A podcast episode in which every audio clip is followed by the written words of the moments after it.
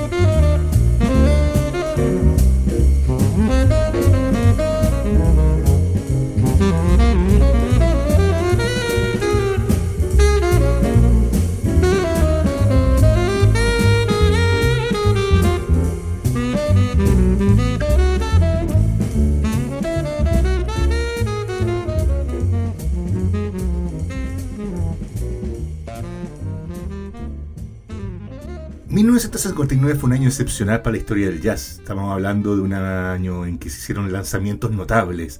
Kind of Blue de Miles Davis, Giant Steps de John Coltrane, está Mingus Aham también de Charles Mingus y The Shape of Just to Come de Ornette Coleman. Y además está Time Out de Dave Brubeck, es de ese mismo año. Curiosamente es el disco que más se vendió. Yo creo que solo Kind of Blue ha vendido más que Take Five, que Time Out en tan poco tiempo se concentraron tantas obras de arte impresionantes en esta época, obras de jazz, que me recuerda un poco eh, la era dorada del rock. Estamos hablando de, hablo del año fines de los 60, una década después, fines de los 60, años 69, 70, donde aparecieron discos cumbres de Janis Joplin, eh, Jimi Hendrix, los Beatles con Abbey Road, Led Zeppelin, en fin. Roberto, hablemos de otra película que eh, se estrenó 30 años después. Estamos hablando de Mo Better Blues, una película de eh, Spike Lee, que es probablemente el director de cine afroamericano más destacado, podríamos decir, de las últimas tres décadas.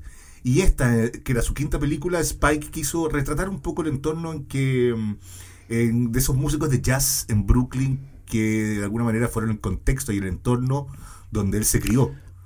Estamos hablando de Bradford Marsalis y del trompetista Terence Blanchard. El papá de Spike Lee también hace algunas composiciones en este disco. Y se dice que es una de las grandes bandas sonoras de la historia porque hay cosas súper interesantes en este disco.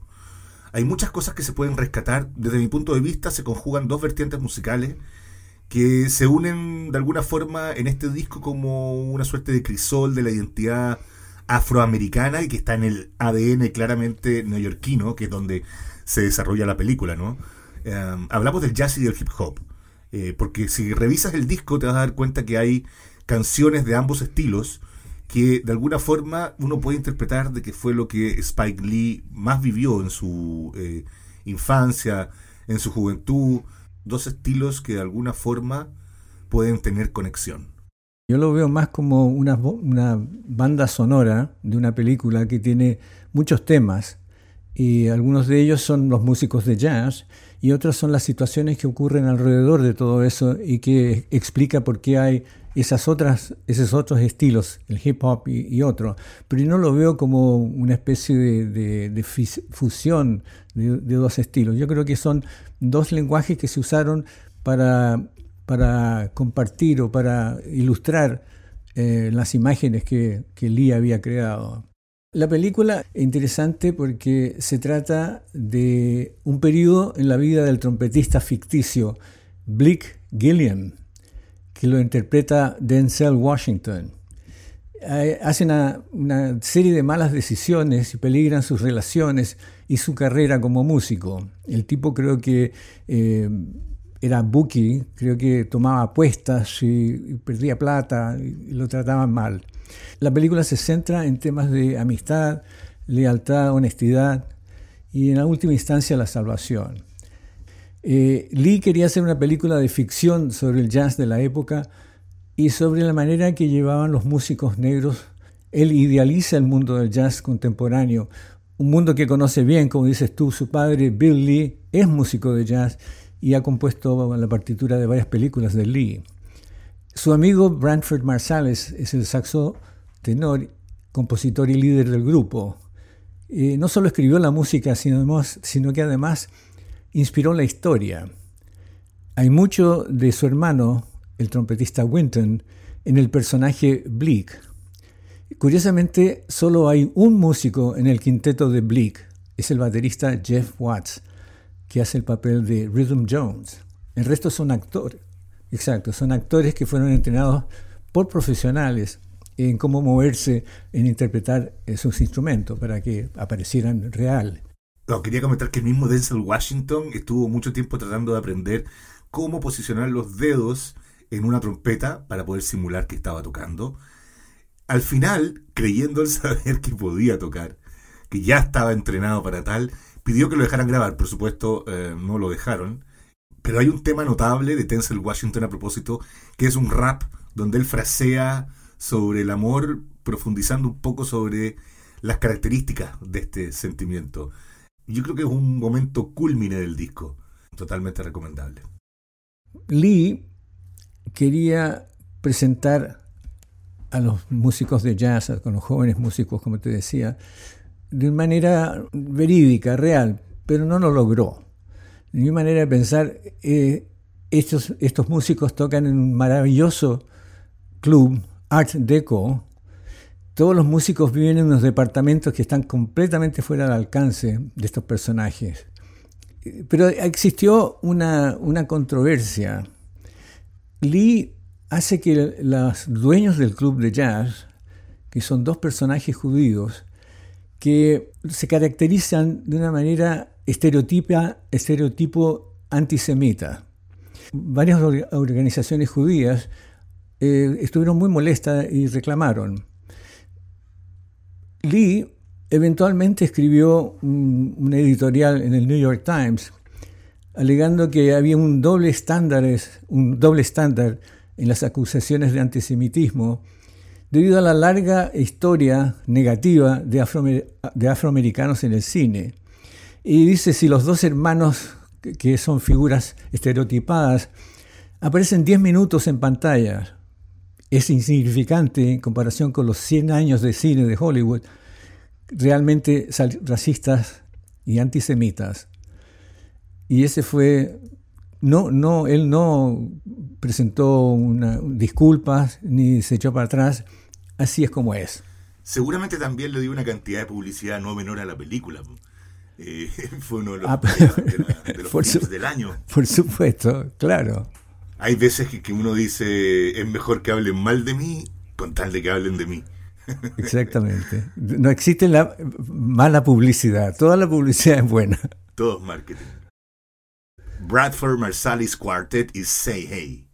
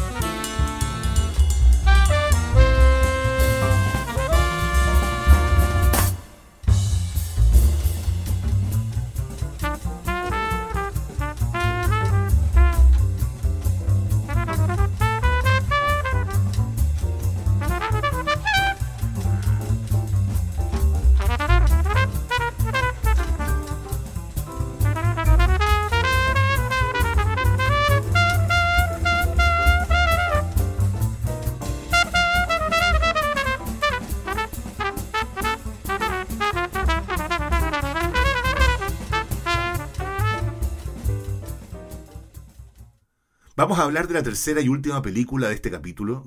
Hablemos de Naked Lunch, esta película dirigida por David Cronenberg, un cineasta dueño de una narrativa súper oscura, densa, agobiante a veces. Basado en el libro homónimo del poeta William Burroughs, Picnic, qué mejor que Ornette Coleman para promulgar esa y comulgar con esa densidad. Bueno, la banda sonora es de Howard Shore, y cuenta con Ornette Coleman, que es un músico de free jazz. Y la música de, Coleman la hizo junto a los maestros músicos de Jajoka, dirigida por Bashir Attar, que también aparece a lo largo de la película. El uso de la composición de Coleman, Midnight Sunrise, grabada para el álbum Dancing in Your Head. El free jazz de Coleman complementa la esquizofrenia de la película y rinde homenaje a la generación que le precedió y le dio a luz, mientras que Shore mantiene el pavor melancólico que impuso la mayoría de la película de Cronenberg. Después de su composición sinfónica de Skies of America, Los cielos de América, de 1972, Ornette Coleman quedó fascinado con la música de Marruecos el disco Dancing in Your Head es el resultado caótico de ese periodo experimental y la formación de su grupo, el cuarteto Prime Time. Theme from a Symphony, que dura casi media hora, se podría describir como un huracán mezclado con funk que incluye lo que podría ser el asalto de dos guitarras. Son las de Charles Ellerby y Bern Nix. Con esta contagiosa melodía bailable, Coleman funcionó música de manera impredecible. Toca junto a los maestros durante una ceremonia religiosa y el crítico musical Robert Palmer, el primero en exponer a Ornette a la música y cultura de Marruecos, aquí toca clarinete. Y, curiosamente, el autor William Burroughs estuvo presente durante la sesión de grabación en Marruecos. Cuando Coleman partió con su carrera artística, estuve leyendo por ahí que fue uno, eh, fue súper criticado. Em, y vinculándolo al primer capítulo cuando hablábamos de los flappers y decíamos que la música que escuchaban era totalmente criticada en esa época. Bueno, en el caso de las vanguardias ocurre y en el caso de eh, Ernest Coleman con su free jazz fue tratado de fraude. Ah, nadie quería, los músicos de jazz que estaban en boga en esa época, ah, no reconocían a Coleman y su jazz. Y no lo reconocían como un estilo válido. Efectivamente. Incluso fue criticado por gente importante como Dizzy Gillespie. ¿Para qué decir lo que dijo Louis Armstrong? Ornette Coleman era un tipo con talento, pero no con, preparación. Y él creía que la, nota Do era A, cuando la, nota Do es la, es la C. Entonces él tocaba todo basado en una, escala que no existe. Y por eso que la música le sale tan rara. Incluso tomó unos cursos en, una universidad en el noreste. Eh, Gunther Schuller, gran educador y crítico, autor, y además eh, educador, lo recibió y optó por no corregirlo, que, que siguiera haciendo lo que estaba haciendo, porque además lo hacía muy bien.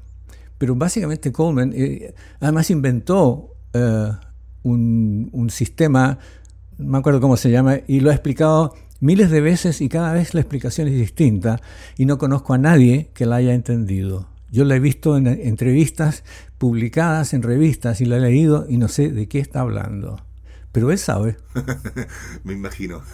qué maestro, qué maestro. Pero sin duda la, influencia de Coleman fue uno de esos carros como que empuja las tendencias hacia la vanguardia. Porque hoy en día, ¿cuál es la posición, según tú, en la escena musical de jazz de Ornette Coleman? ¿Dónde está parado Ornette Coleman en la historia? Encima de todos. Bueno, queda claro con su disco The Shape of Jazz to Come, que es casi como una declaración de principios. Em, algo así como esto es lo que se viene ahora, esto es lo que viene a destronar al resto, esto es lo que viene a ser lo que va a estar en boga. Roberto, adivina, se nos acabó el tiempo. Gracias por escucharnos, gracias Roberto también por eh, estar en esta edición, en este episodio y los vamos a dejar con un regalo, ¿no? Efectivamente, yo mencioné ese ataque de, de dos guitarras en el tema Theme from a Symphony y me gustaría dejar un segmento de, ese, de esa música.